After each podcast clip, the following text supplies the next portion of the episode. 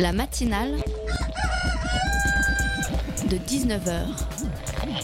Et bah, c'est une émission qui parle de société, politique, euh, Culture alternative. On va aussi parler de sport, euh, de gens dans la rue. et l'actualité en règle générale. On va peut-être parler des corbeilles à On va linge en osier d'Auvergne. voilà, il y aura, y aura des invités. Des sociologues, des invités chercheurs. Les invités ne diront que des choses intelligentes. Ça va peut-être s'étriper un peu de temps en temps, mais La matinale de 19h, du lundi au jeudi jusqu'à 20h sur Radio Campus Paris. Bienveillance. Hmm, je sais pas toi, mais moi, ça me gratte un peu ce mot. Lundi, à la maison de la radio, il y avait une conférence avec un monsieur que tu connais peut-être. Christophe André, il est psychiatre, psychothérapeute et grand promoteur de la méditation de pleine conscience.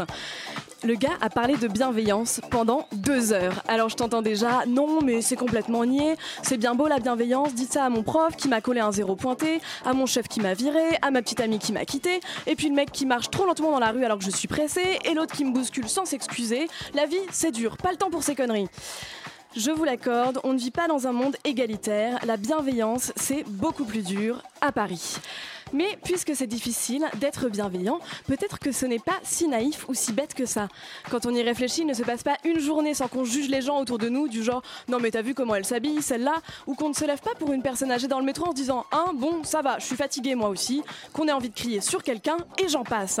Alors voilà ce que je te propose à partir de maintenant et jusqu'à demain même heure, je décrète que c'est les 24 heures de la bienveillance et on va essayer de s'observer et d'être un peu plus gentil que d'habitude.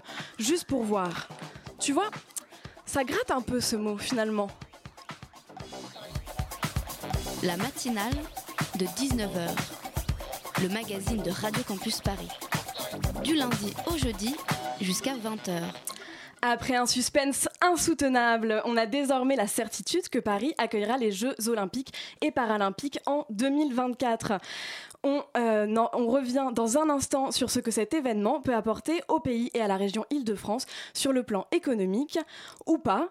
Euh, on recevra également en deuxième partie euh, l'éditrice Laura Boissé pour parler d'une revue consacrée à la jeune création musicale francophone. Et puis, comme tous les jeudis, on aura une chronique de Radio Parleur et Mao viendra nous expliquer ce qu'est le kneel down des footballeurs américains. Respecter le budget, c'est presque une discipline olympique. Il n'a jamais été tenu depuis 1984 à Los Angeles. Le comité de candidature olympique l'assure, la ville fera office d'exception. C'est pourtant bien écrit dans le contrat de candidature. Les villes et pays hôtes doivent prendre en charge les déficits du comité d'organisation. Les règles sont les règles.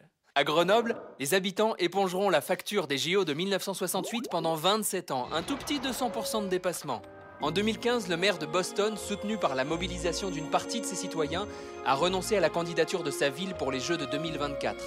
Je refuse de signer une garantie qui utilise l'argent des contribuables pour payer les Jeux olympiques, a-t-il déclaré. Argent du contribuable, explosion du budget, autant de termes qui, apparaissent qui appartiennent désormais au champ lexical des Jeux olympiques. Après l'accord de Los Angeles avec le CEO pour accueillir les Jeux olympiques en 2028, Paris s'est vu officiellement désigné pour organiser ce 2024. Une décision qui divise et dont on peut se demander si elle est réellement une chance pour l'économie du pays. On va voir ce qu'il en est avec l'aide de Vladimir Andreev. Bonsoir. Bonsoir.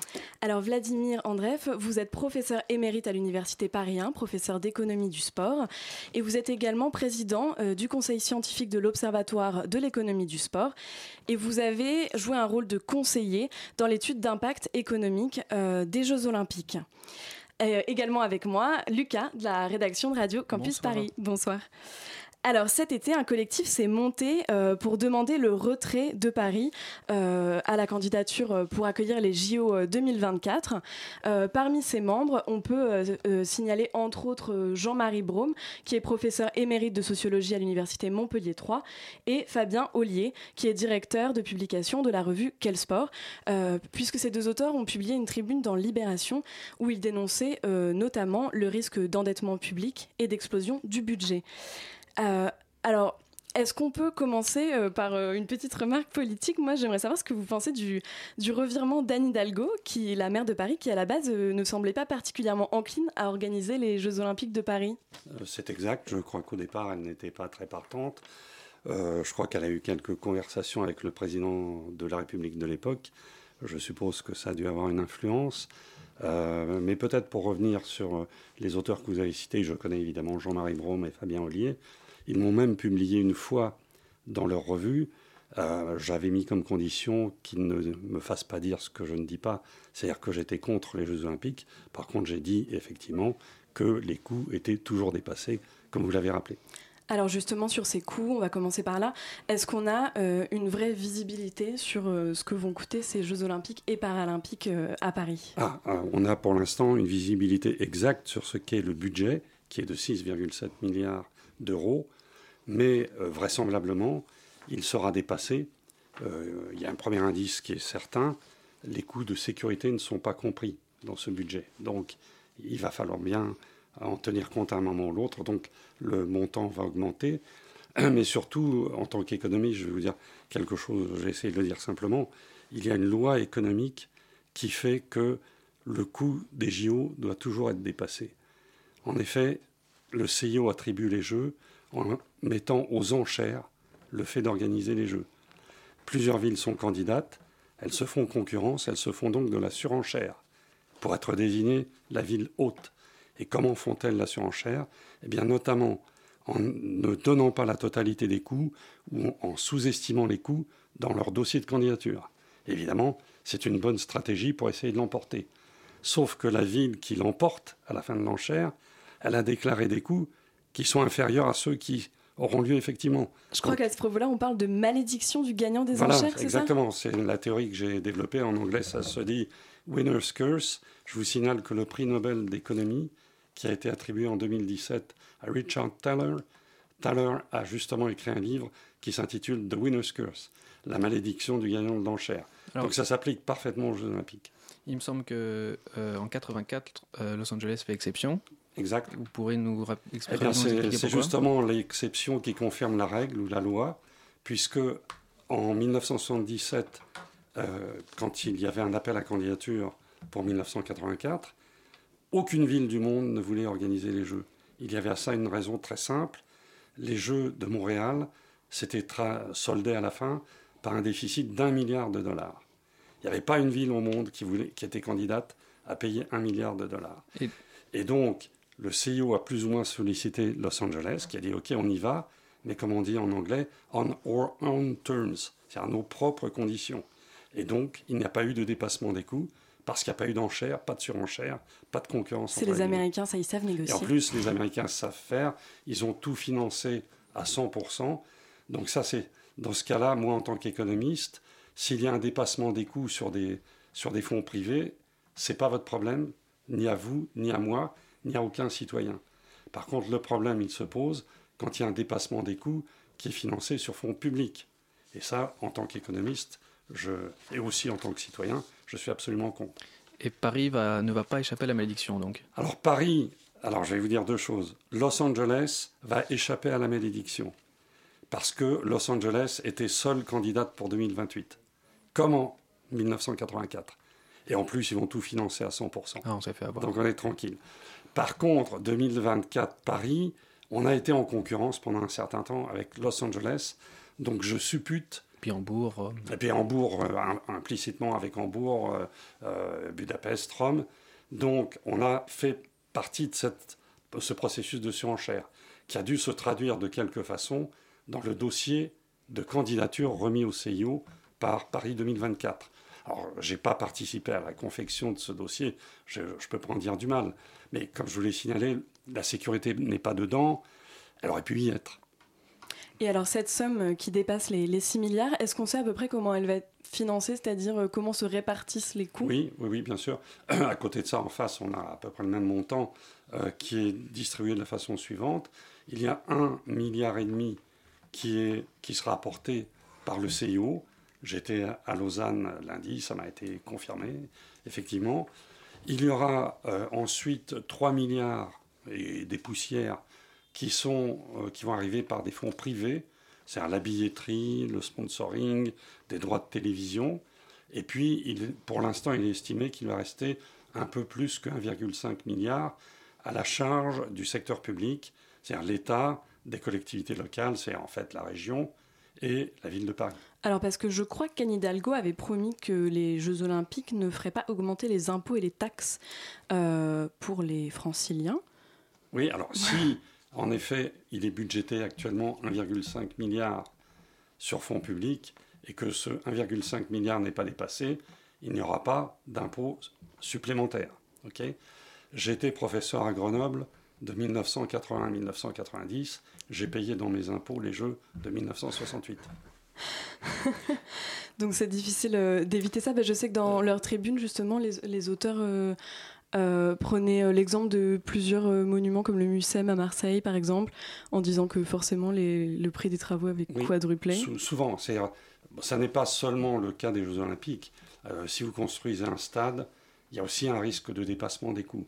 Parce qu'en général, il y a un appel d'offres où plusieurs entreprises sont concurrentes et il n'y a aucune raison de penser qu'elles soient moins intelligentes que ceux qui sont candidats aux Jeux Olympiques et qu'ils ne sous-estiment pas les coûts. D'accord, a priori, on devrait moins tomber dans le piège que euh, Nagano en 98, qui est sorti avec 11 milliards de dettes. Euh. Absolument. Si vous voulez, Paris 2024, il y aura sans doute un dépassement des coûts, c'est ce que je vous ai dit, mais il sera sans doute moindre que dans la plupart des éditions des Jeux Olympiques euh, antérieures. Pourquoi? Parce que trois mois avant la fin, euh, la surenchère s'est arrêtée quand il a été décidé qu'il y aura la double attribution des Jeux 2024 et 2028 à Lima. La concurrence s'est arrêtée, donc on peut penser que ça sera moins grave. Il y a un cas d'espèce comme ça en 1980. Lake Placid avait comme concurrent Vancouver, mais un mois ou deux avant, Vancouver a dit non, on jette l'éponge. Et Lake Placid a eu un dépassement de coûts relativement faible. Donc c'est pas nouveau finalement le type d'accord qu'on a vu euh, se produire cette année euh, entre Los Angeles et Paris? Non, non, non. Il y a même eu, euh, si on remonte très loin dans le temps, au début du siècle, enfin du XXe siècle, il y a eu une double attribution des Jeux au début du XXe siècle à Amsterdam et Paris, je crois. Ça s'est déjà produit.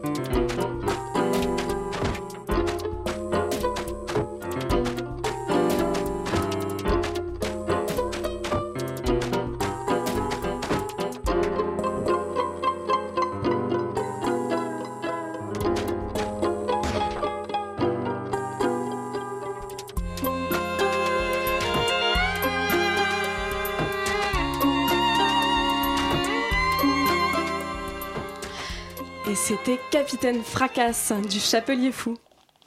La matinale de 19h du lundi au jeudi jusqu'à 20h sur Radio Campus Paris. Avec Vladimir Andreev ce soir euh, pour parler euh, du coup des Jeux Olympiques et Paralympiques qui seront organisés à Paris en 2024. Euh, Vladimir Andreev, vous avez été conseiller auprès des, chercheurs qui ont réalisé l'étude d'impact économique des Jeux demandée par le, comité de candidature. et je crois que vous avez un petit peu défini trois scénarios lors de, de, cette recherche. Est-ce que vous pouvez nous les expliquer un peu? Oui, alors Bon, il y a un vrai problème euh, de communication sur les Jeux Olympiques. Les hommes politiques qui vont accueillir les Jeux Olympiques euh, voudraient que tout soit beau, magnifique, donc ils veulent le plus grand impact possible. Plus, plus on en met, plus il y a de milliards qui arrivent, plus ils sont contents. Alors ça, c'est d'abord c'est un défaut de communication parce que si par hasard l'impact n'est pas là, sachant qu'il y a les coûts, tout le monde va être euh, finalement déçu. Donc il faut éviter ça sur un plan tactique. Et puis deuxièmement, euh, sept ans à l'avance, on ne peut pas connaître parfaitement l'impact économique. Et donc, les trois experts internationaux qui ont travaillé avec l'équipe de recherche de Limoges, euh, bon, nous avons beaucoup dialogué et nous avons cherché au moins à faire deux choses. Une chose qui était vraiment unanime chez les experts et chez les chercheurs de Limoges, c'était d'éviter de surestimer l'impact. Parce que dans la stratégie d'obtention des jeux, on sous-estime les coûts, mais on surestime l'impact aussi. Donc nous, on a dit non, non, stop.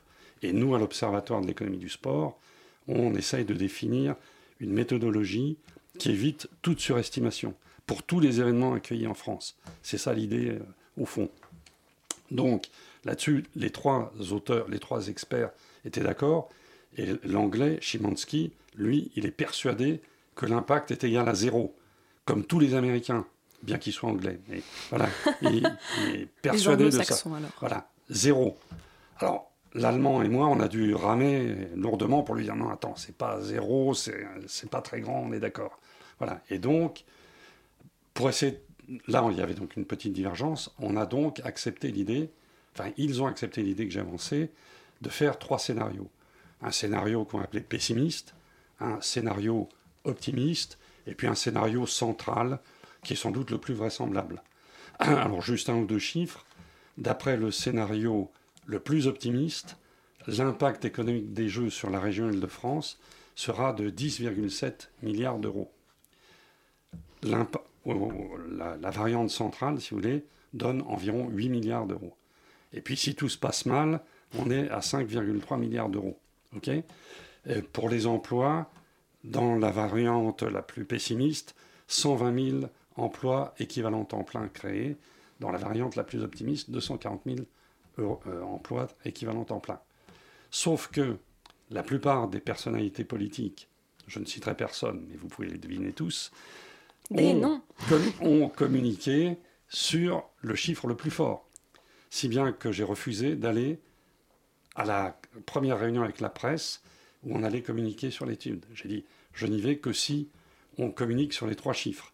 Et comme j'habite en province, on m'a dit à minuit que on avait obtenu gain de cause, on communiquerait que sur, le, sur les trois chiffres et pas seulement sur le chiffre euh, le plus élevé. Ah. Il était trop tard pour me payer un billet de train. voilà. Donc je n'y étais pas. Là, on parle d'impact strictement économique. Est-ce que vous pourriez nous dire un mot sur euh, ce qu'on appelle l'héritage, qu'il soit tangible ou intangible Est-ce que euh, on, va vers ce scénario un peu catastrophiste de de, de, de, de structures qu'on réutilisera jamais, qui, qui serviront qu'une seule fois? Alors, euh, je commence par la, la, première question, si vous voulez. L'héritage, c'est la nouvelle doctrine du CIO depuis quelques années, puisqu'ils n'arrivent pas à prouver que ça coûte pas trop cher, on n'est pas toujours sûr de l'impact. Donc l'idée, c'est il reste quelque chose après les jeux. C'est l'héritage. Alors c'est un héritage qui peut être euh, d'infrastructure. Il va rester une autoroute comme à Athènes ou je sais pas quoi.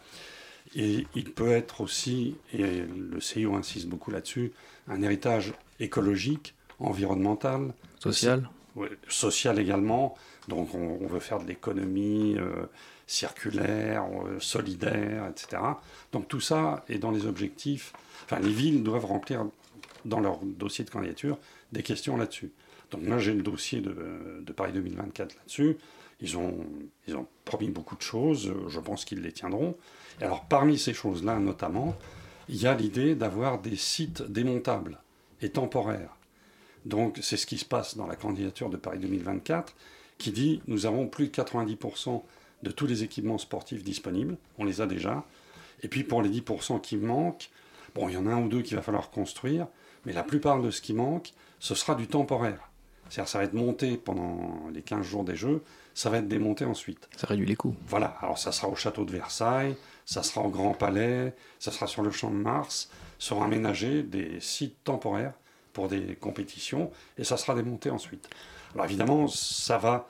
Alors ça, ça, ça n'est pas un héritage. Par contre, l'héritage, c'est si sur le toit du centre des médias, il est planté, je ne sais plus combien d'hectares pour faire de l'agriculture, comme ça s'est projeté, je ne suis pas sûr que ça se produise. Enfin, si ça, ça, ça se produisait, il y aurait un véritable héritage. Hmm. Ou si l'eau est purifiée dans toute la Seine-Saint-Denis, ou je sais pas quoi, ça, ça, Ça, sera on un attend avec héritage. impatience. Voilà, voilà.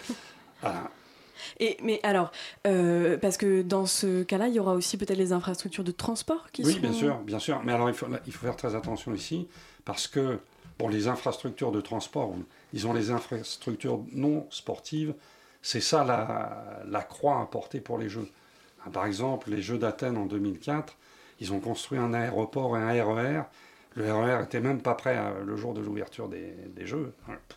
Bon, et ça Donc coûte... les franciliens vont peut-être payer des transports Non, qui ça ne coûte énormément. pas. Non, j'ai parlé d'Athènes. Alors, pour les franciliens, qu'est-ce qui, qu'est-ce qui se présente?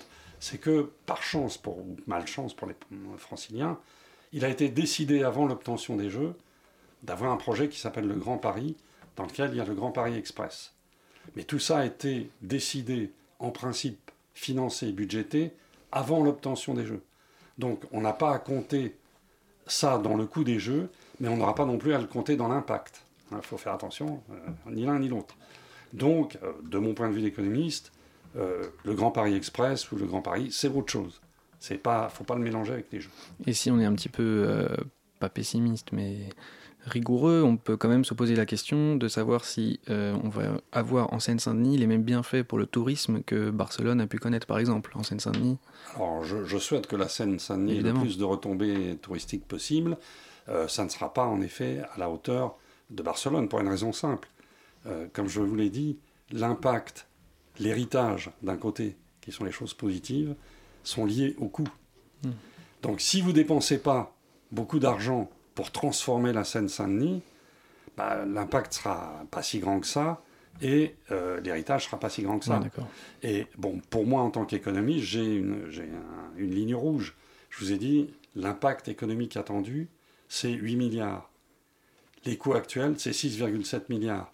Je ne souhaiterais pas, ou je trouverais que ça valait pas la peine d'accueillir les Jeux, Si on dépasse 8 milliards.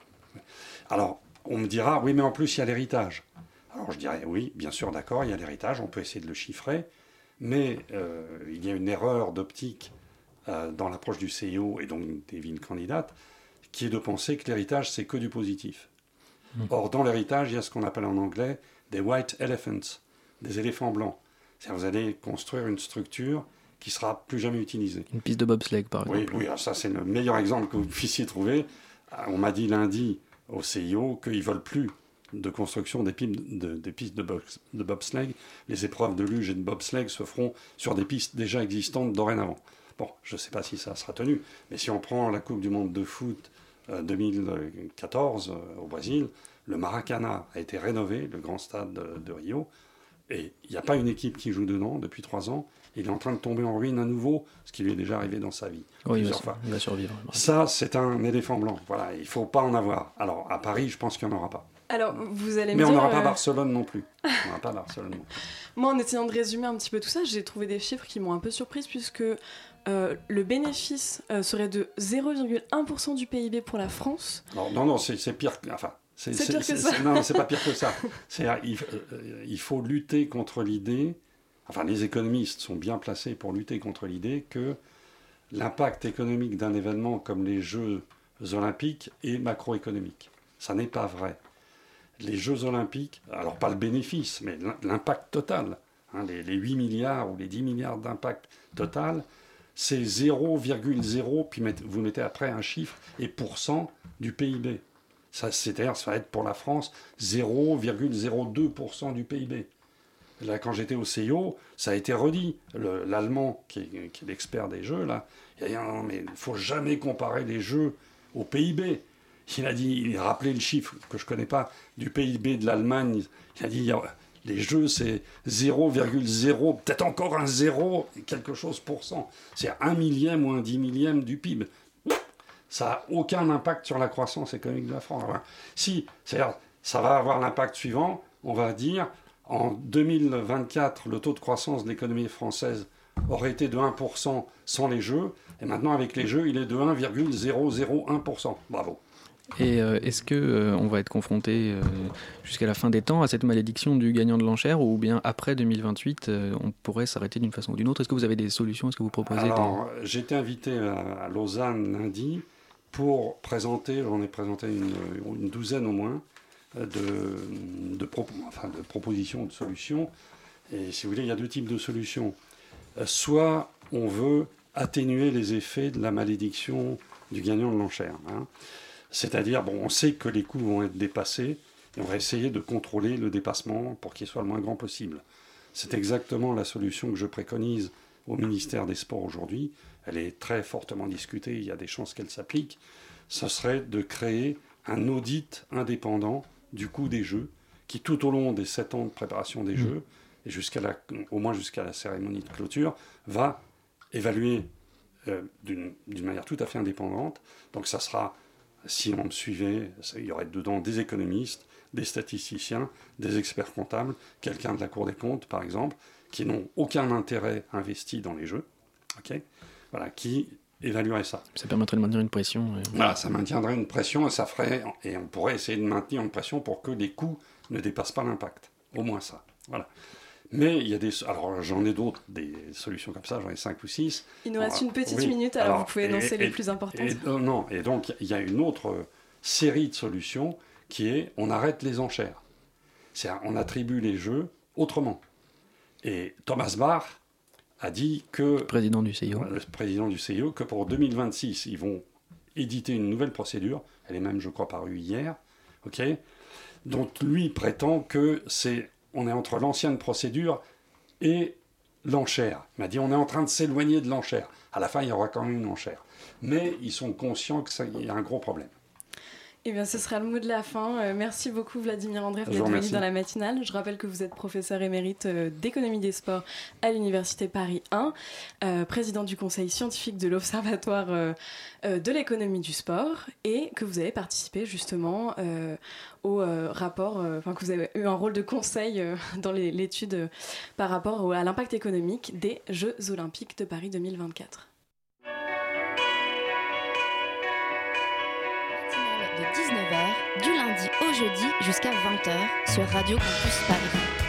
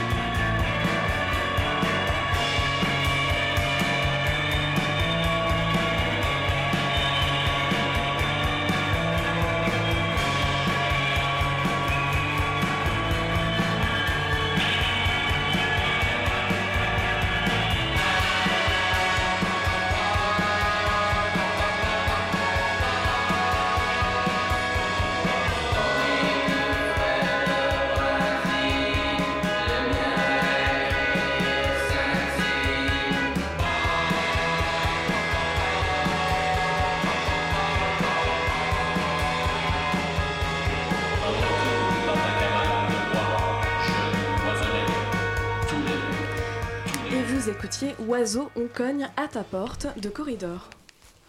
La matinale de 19h, le magazine de Radio Campus Paris. Et tout de suite, c'est la chronique de Radio Parleur et c'est Lauriane qui vient de rentrer dans le studio.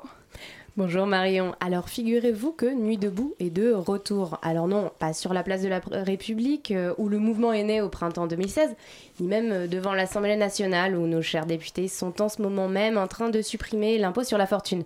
Non, Nuit debout est de retour dans les salles de cinéma avec un film qui s'appelle L'Assemblée. Ce film a été tourné par la réalisatrice Mariana Otero qui est venue tous les jours sur la place pendant trois mois, qu'il pleuve, qu'il vente, qu'il grêle. On voit d'ailleurs que dans le film que la météo n'a pas vraiment été tendre avec les nuits de boutistes. Euh, mais du coup, à part des parapluies et des gens en kawaii, euh, qu'est-ce qu'on voit dans ce film? Alors Mariana Otero a filmé au total 70 heures de rush et elle a réussi l'exploit de tout faire tenir en un film qui dure seulement 1h40. Alors attention, c'est pas un film encyclopédique sur Nuit debout, ça n'aurait pas vraiment de sens et ce serait franchement indigeste. Mariana Otero a choisi de se concentrer sur le cœur même du mouvement, c'est-à-dire l'Assemblée, cette agora géante qui se formait quotidiennement sur la place pour débattre et réfléchir sur la façon de lutter contre la loi El Khomri et son monde. Alors bon, présenté comme ça, euh, beaucoup vont me dire, bof, euh, passer 1h40 au cinéma à regarder des gens tourner des mains en l'air pour réinventer le monde, c'est pas trop d'intérêt. Et moi aussi, euh, avant d'aller au cinéma, j'avais peur de m'ennuyer, hein, comme souvent après une heure ou deux passée assise par terre sur la place de la République. Mais pourtant, en fait, j'ai pas décollé mes yeux de l'écran pendant tout le film. Je vais vous dire pourquoi. D'abord, Mariana Otero, elle rend les gens beaux. Alors euh, c'est un exploit hein, parce qu'on sait que pas beaucoup de monde ni ne dormait ni ne prenait souvent de douche pendant Nuit debout. Mais euh, au-delà du physique, elle réussit à montrer quelque chose dont on n'a pas beaucoup entendu parler dans les médias, qui était omnibulé par la violence. C'est le travail. Car oui, les gens à Nuit debout ont, ont, travaillé. Ils ont pensé, ils ont réfléchi à une nouvelle forme de démocratie, une nouvelle façon de distribuer la parole, une nouvelle façon de prendre des décisions. C'est un film un peu nostalgique sur Nuit debout alors? Alors pas tout à fait. Euh, Mariana Otero a un regard presque maternel très juste, mais à la fois sans complaisance, parce que dans son film, elle montre bien les égarements, les atermoiements, les affrontements qui traversent Nuit debout. Elle suit la vie du mouvement, de son effervescence absolue au début avril 2016 jusqu'à son essoufflement en juin. Euh, car euh, oui, euh, certains lui reprochent une fin du film un peu triste, mais, c'est vraiment la réalité en fait. Oui, la place s'est vidée pendant l'été 2016. Oui, les gens étaient épuisés par des mois de lutte et par l'échec du combat contre la loi travail. Mais, mais là n'est pas vraiment l'essentiel en fait. Mariana Otero a pensé son film pour la postérité. Elle l'a pensé comme un outil pour nous aider à réfléchir sur la façon dont on s'organise, pour nous aider à corriger les erreurs qui ont été faites. D'ailleurs, l'équipe du film organise de nombreux débats après les projections à l'espace Saint-Michel afin de poursuivre le renouvellement sur euh, le dialogue sur le renouvellement de la démocratie. Alors hier, il y a eu les Pinsons Charlot, euh, les sociologues spécialisés sur les riches. Euh, ce soir, il y a un débat sur les violences policières. Demain, un autre avec Frédéric Lordon. Et il y en a comme ça jusqu'au mois de novembre. Vous pouvez les retrouver sur le site de l'Assemblée. Et je crois que les débats seront aussi retransmis sur le site de Radio Parleur. Tout à fait, donc on pourra les entendre dès le lendemain euh, du débat sur Radio Parleur. Et pour terminer, je voudrais remercier Mariana Otero, car grâce à elle, mes proches, qui sont pas forcément de gauche, vont pouvoir comprendre pourquoi je suis allée user mes jeans tous les soirs pendant plusieurs mois sur une place pour écouter parler des inconnus. Ils pourront comprendre pourquoi, un beau matin du printemps 2016, des milliers de personnes se sont rassemblées, au-delà des aspects de classe, de sexe, de religion, de profession, pour échanger, débattre et vivre ensemble une expérience assez incroyable. Et ils pourront surtout comprendre pourquoi, pendant quelques mois, on a cru qu'un autre monde était possible. Eh ben merci beaucoup euh, Lauriane, ça, ça, donne de l'espoir et du rêve. Et si vous voulez en savoir un peu plus sur ce film, vous pouvez aussi vous rendre sur la page de nos amis d'Extérieur Nuit euh, qui ont interviewé la réalisatrice hier à Cannes.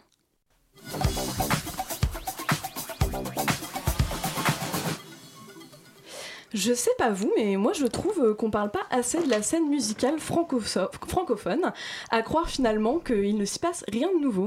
Et eh ben c'est pas du tout l'avis de notre invitée.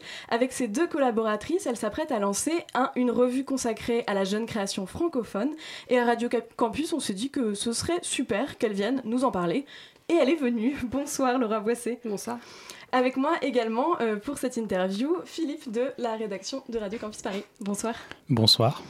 Alors, euh, Laura Boissé, les éditions euh, Vélo Planchi, je vais jamais réussir à le dire. Véli Planchiste, c'est un projet d'édition print qui est lié au webzine Scène francophone qui s'appelle maintenant Soubresaut Scène francophone, si je dis pas de bêtises. Oui. Est-ce qu'on peut dire deux mots sur ce webzine que vous qualifiez Vous dites que c'est un webzine des musiques émergentes en français dans le texte? L'idée, c'était de donner de la visibilité en fait aux musiques écrites en français. Euh, tout est parti euh, d'une émission qu'on voulait faire euh, à Radio Culture Dijon. on voulait faire une émission avec une amie, mais on ne savait pas sur quoi. Et le programmateur nous a confié qu'il avait vraiment du mal à trouver des musiques écrites en français et que pour sa programmation francophone, il y avait vraiment toujours les mêmes groupes qui tournaient. Donc du coup, on a eu l'idée de travailler là-dessus. Et tout est parti de, de ça d'aller vraiment sur toutes les plateformes de streaming et d'aller diguer, d'aller chercher des groupes qui écrivent et qui chantent en français. Alors vous êtes trois ingénieurs culturels, est-ce qu'on peut expliquer ce que c'est? Est-ce qu'on peut dire deux mots sur vos collaborateurs? bah, C'est un grand mot, euh, donc c'est un master euh, de projet interculturel, c'est en fait euh, un master qui forme à l'administration culturelle de structures, que ce soit des opéras, des cinémas, théâtres. Donc on s'est rencontrés tous les trois à Dijon. Et, et c'est donc en 2014 qu'on a créé le webzine je me souviens plus de la question. C'était juste pour présenter vos collaboratrices. Oui, voilà, donc euh, Marie-Pierre euh, Marie-Pierre Baudier qui travaille euh, plus dans le cirque, qui est productrice, et Alice Bachcheder qui travaillait dans une compagnie de théâtre qui était administratrice. Et alors, c'était un webzine, pourquoi vous avez ressenti la nécessité en fait de rajouter un, un produit papier? C'était plus un, nouveau challenge. Ça faisait trois ans qu'on travaillait donc euh, sur du numérique et c'est vrai qu'on avait envie d'avancer, de, proposer quelque chose de nouveau. Et euh, la revue, c'est aussi euh, une nouvelle manière d'aborder donc le sujet des musiques en français et surtout de développer le lien entre musique et littérature. Là, pour la revue, par exemple, on a, fait, on a demandé à cinq artistes de la musique que l'on soutient avec le webzine d'écrire des, de courts textes littéraires en français. Donc. Et en rapport avec la thématique du premier numéro qui est les premières fois. Donc il y a Mathilde Fernandez, le duo belge Blondie Brownie, euh, le groupe de rock psychédélique Santiago et, mm, mm, mm, Rouge Gorge qui fait euh, une pop un peu absurde avec euh, beaucoup de machines, quelque chose de très électronique. donc d'écrire un texte sur les premières fois. Cette revue s'appelle Soubresaut comme le nouveau site. pourquoi vous avez choisi ce nom? J'aimais bien l'écriture, euh, la sonorité du mot. Et euh, c'est vrai que c'est un mot qui veut dire plein de choses et qui est lié à la danse et qui a un petit côté bah, dynamique, un soubresaut, un, saut, quelque chose en rapport aussi avec l'émergence, quelque chose qui apparaît tout d'un coup. Et du coup, le, but, c'est surtout d'amener de la visibilité aux jeunes artistes ou est-ce que vous allez apporter d'autres choses? Euh, non, on cherche vraiment à faire découvrir des, euh, vraiment des tout jeunes artistes euh, qui débutent, qui, sont, qui ont juste publié quelques démos sur SoundCloud ou, sur d'autres sites de streaming. Et c'est vraiment pour la promotion des tout, tout, tout jeunes, jeunes artistes. Et pareil pour la maison d'édition, on veut vraiment publier des premiers romans, des premiers textes. Alors justement, vous parlez de, des éditions de Planchiste, non seulement pour la revue Subrosso, mais aussi pour les romans. Vous allez publier le premier roman de d'Axel Desgrois, si je le prononce. Euh, donc euh, il n'y a pas que de la musique dans les éditions des Villes Planchistes. bah, c'est lié littérature et musique. Du coup, là, on a créé une première collection qui s'appelle 17 secondes et qui sont les écrits d'artistes de la musique. Donc là, le premier roman, on l'a publié en début septembre et c'est celui d'Axel Desgroas qui s'appelle Balade sauvage. Et c'est euh, un roman un peu autobiographique euh, qui, est vraiment lié à la musique. C'est euh, l'histoire d'un jeune homme qui vit un drame et qui, part à Londres et qui, vit sa vie vraiment à travers la musique. Le roman est, parcouru de, paroles de musique. Il y a vraiment plein de, name dropping, de noms de groupes. Et alors, euh, quand vous parlez d'artistes, euh, j'ai pu voir sur votre site que ça concerne aussi bien des écrivains, des musiciens que des photographes ou des graphistes. Donc, du coup, est-ce que le but, c'est tous les amener à écrire ou, de créer vraiment euh, des passerelles entre toutes ces disciplines-là? Non, pas les amener à écrire, mais j'avais envie d'avoir des pages consacrées entièrement à ce que ce soit une illustratrice ou à des photographes, et pas que l'image soit là juste pour valoriser le texte, mais vraiment de valoriser l'artiste, l'artiste, la personne. Différencier vraiment le texte et les arts visuels. Vous faites le lancement samedi de la première édition de Soubresaut.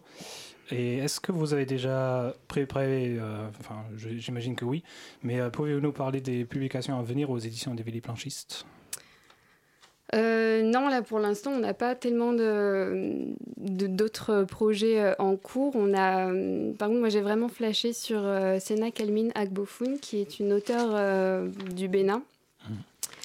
Mmh. donc, qui a écrit un court texte pour la revue et qui, qui est un texte vraiment fort et très poignant. Et j'aimerais beaucoup travailler avec elle par la suite. Mais après, tout dépendra du budget de l'association, parce que les éditions des, des Véliplanchistes est une association de loi 1900. Euh, et du coup, euh, parlons un peu de la musique euh, de langue française. Mhm. c'est quoi votre particularité par rapport aux autres publications qui existent enfin, sur la musique, sur les musiques actuelles, sur les musiques en français La revue ou le webzine ou en général? De tout. bah, S'il y a des distinctions, n'hésitez pas à les expliquer, peut-être qu'on n'a pas, pas bien saisi. Bah, je parlais un peu de, du webzine, du coup, vu que c'est un peu enfin, c'est la base de tout. Euh, bah, en fait, on est arrivé à une époque où il y avait, euh, enfin, dans les médias, on écoutait vraiment que du, du de l'anglophone. Il n'y avait vraiment pas de musique en français. Donc, euh, peut-être la particularité, ce serait d'être un peu les, pas les premiers, mais enfin, d'arriver dans une époque où il y a besoin de valoriser les textes en français. Mmh. Et, et aussi de faire parler les, pour la revue, ce serait plutôt de faire parler les artistes les artistes de la musique de voir euh, la transition entre écrire une chanson et écrire un texte euh, littéraire plus long. Je rebondis sur, sur ce que vous dites, euh, vous n'êtes pas les premiers. il y a depuis quelques années, enfin, je note un certain engouement autour de, de, la mhm. musique, dire la pop en français, pour dire grossièrement. citons par exemple le non-label de la souterraine, le livre La française pop de Christophe Comte et l'émission Franche Touche sur Radio Campus Grenoble qui existe depuis 2014. Du coup, est-ce que le fait de chanter en français, c'est pas, est-ce que c'est toujours un acte, un acte contre-hégémonique contre la langue euh, anglaise qui domine euh, toute la pop culture? Ou est-ce que, euh, au contraire, c'est, en train de devenir une nouvelle norme? Je pense que c'est, un, un, peu une mode en ce moment de, de chanter en français. J'ai l'impression que c'est, c'est un peu être hipster que de chanter en français, vu que c'est assez rare. Enfin, c'est assez rare. C'était rare et maintenant c'est devenu vraiment plus commun. Même les musiques électroniques, c'était vraiment que en anglais avec des courts mots en anglais comme les Daft Punk euh, savent très bien le faire. Et maintenant, on voit Flavien Berger ou vraiment d'autres groupes euh, comme l'Impératrice. C'est plus du disco, mais euh, vraiment beaucoup de groupes qui écrivent en français. Il y a même des, des chanteurs comme Orval Carlos Sibelius qui, après, je crois, 10 ans de carrière, un truc comme ça, se mettent à chanter en mhm. français parce qu'apparemment, il y a un truc qui a changé. Ouais, et c'est vrai que bah, tu parlais de la souterraine, et ils ont vraiment participé au fait de rendre le français cool. Parce que c'est vrai qu'avant, quand on parlait de français, de francophone, il y a quand même une image euh, assez ringard derrière ça. On pense tout de suite à la chanson française, quelque chose d'assez vieillot. Alors que non, les textes, euh, les, les, musiques en français, il y a vraiment, ça va vraiment dans tous les styles.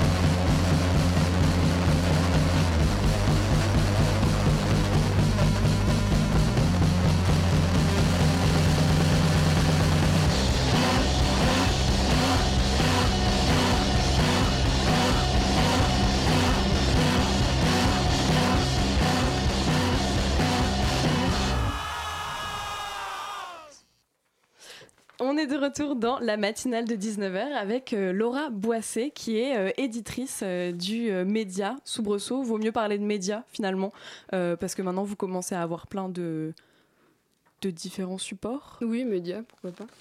Alors, euh, et je crois que euh, pour les auditeurs que ça intéresse, euh, le lancement de la revue, c'est ce samedi chez Indiscar. Est-ce que vous pouvez nous expliquer un petit peu comment va se passer cet événement? Donc, c'est samedi prochain, le samedi 28. ce sera entre 18h et 22h au Walrus dans le 10e. Et ce sera vraiment juste histoire de rencontrer l'équipe, de découvrir le roman et la revue et de faire signer, dédicacer la revue par quelques artistes qui seront présents. On peut avoir un petit teasing des artistes euh, qui seront présents euh, Oui, bah, il y aura Santiago. Pour l'instant, c'est tout. Les autres. Euh, bah, il y a des artistes qui sont en Belgique, il y en a d'autres au Bénin, donc à Paris, il n'y en a pas tant que ça.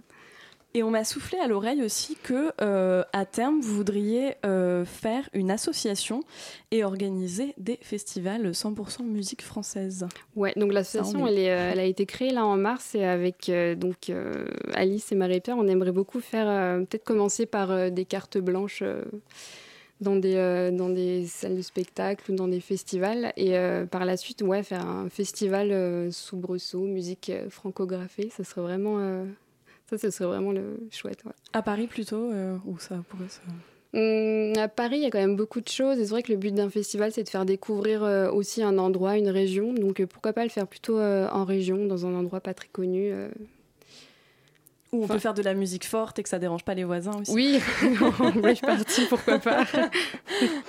Est-ce que c'est un choix politique de se concentrer sur les artistes francophones plutôt que simplement français, mais avec, avec des textes en anglais?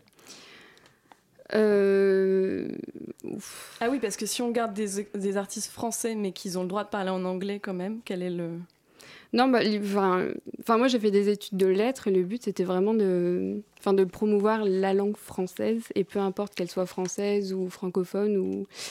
Mais les artistes euh, enfin, qui chantent en français, tout le monde en parle, donc euh, il n'y a pas trop trop d'intérêt qu'une personne en plus en parle, donc c'est vraiment histoire de donner de la visibilité à ceux qui n'en ont quasiment pas.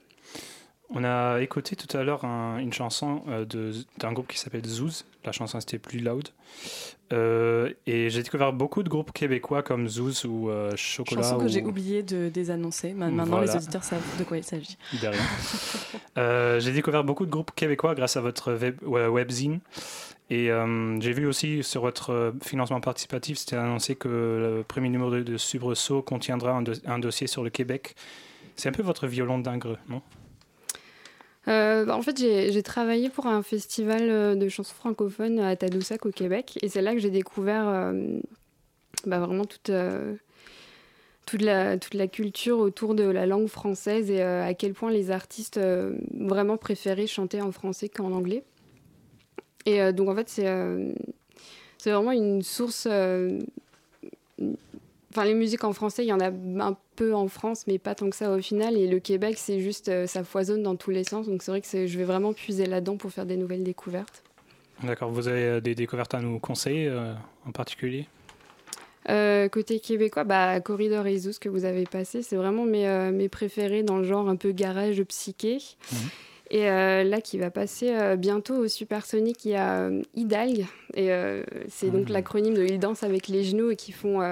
bah, à l'écoute en streaming, c'est vraiment de, une pop psyché et en live, c'est du gros garage. Donc je les conseille vraiment. Alors, si on devait résumer un petit peu, du coup, là, samedi, lancement de la revue, on donne l'adresse peut-être aux auditeurs ou l'endroit où ils peuvent trouver toutes les infos?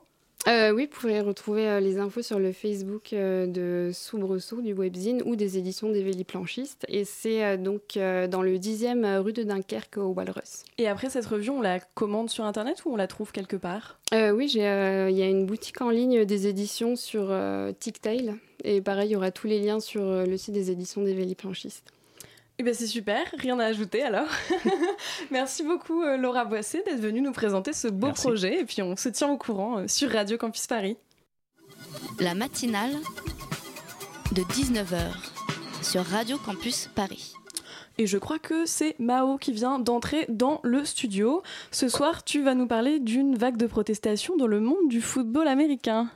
Oui Marion, vous en avez peut-être entendu parler, mais ça fait un moment que certains joueurs de football américain se rebellent en posant un genou à terre au moment de l'hymne national en début de match.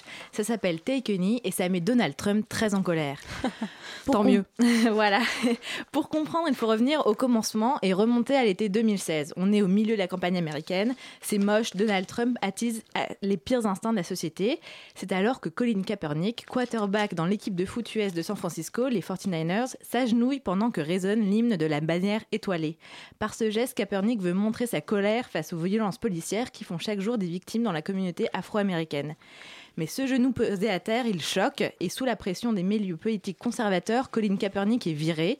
S'ensuit une traversée du désert. Professionnellement, Kaepernick est mort. Chaque fois qu'il est approché par un club, des campagnes de protestation refroidissent ses potentiels employeurs. Pardon. Pourtant, peu à peu, l'ancien des Niners est, imité par un nombre grandissant de joueurs. Sauf que dans le milieu du football américain, on n'a pas trop l'habitude de voir des prises de position politiques. Et oui, la NFL, la Ligue nationale de football, n'est pas exactement connue pour ses engagements en faveur de la justice sociale, au contraire du milieu du basket par exemple. Parce que le sport, euh, évidemment, n'est pas étranger à la politique. Hein. On se souvient par exemple du point levé de Tommy Smith et John Carlos au JO de Mexico en 68.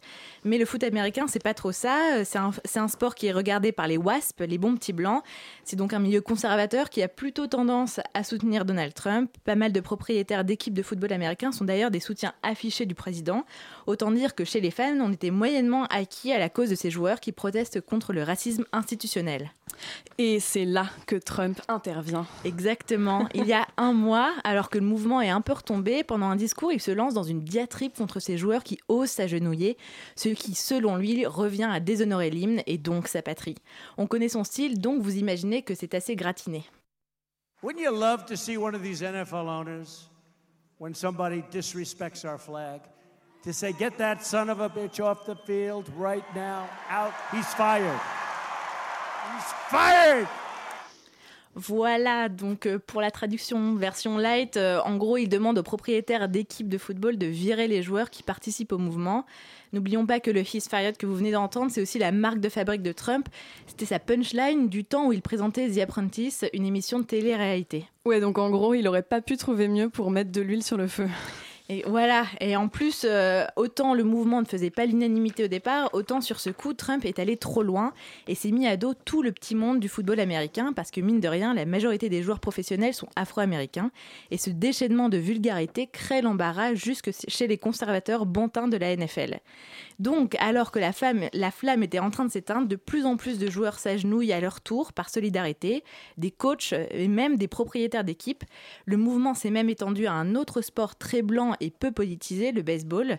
Le patron de la, NFL, lui, euh, Roger Goodell, s'est fendu d'un communiqué pour exprimer sa fierté vis-à-vis de ses joueurs et critiquer les propos de Trump. Mais bon, évidemment, ce dernier n'est jamais revenu sur ses dires, bien au contraire. Dans le dernier rebondissement de l'affaire, la NFL s'est réunie pour faire le point sur le mouvement de contestation et a décidé de ne pas prendre de sanctions à la grande déception de Trump, qui a évidemment réagi sur Twitter en disant aucun respect pour notre magnifique pays, on n'en attendait pas moins de lui.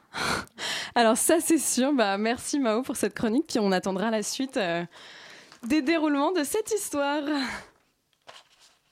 Alors, je crois que c'est la fin de la matinale, même si euh, les virgules ne viennent pas. Alors, j'aimerais remercier tous nos invités, donc euh, Vladimir Andreev qui est venu en première partie, et puis euh, Laura Boissé.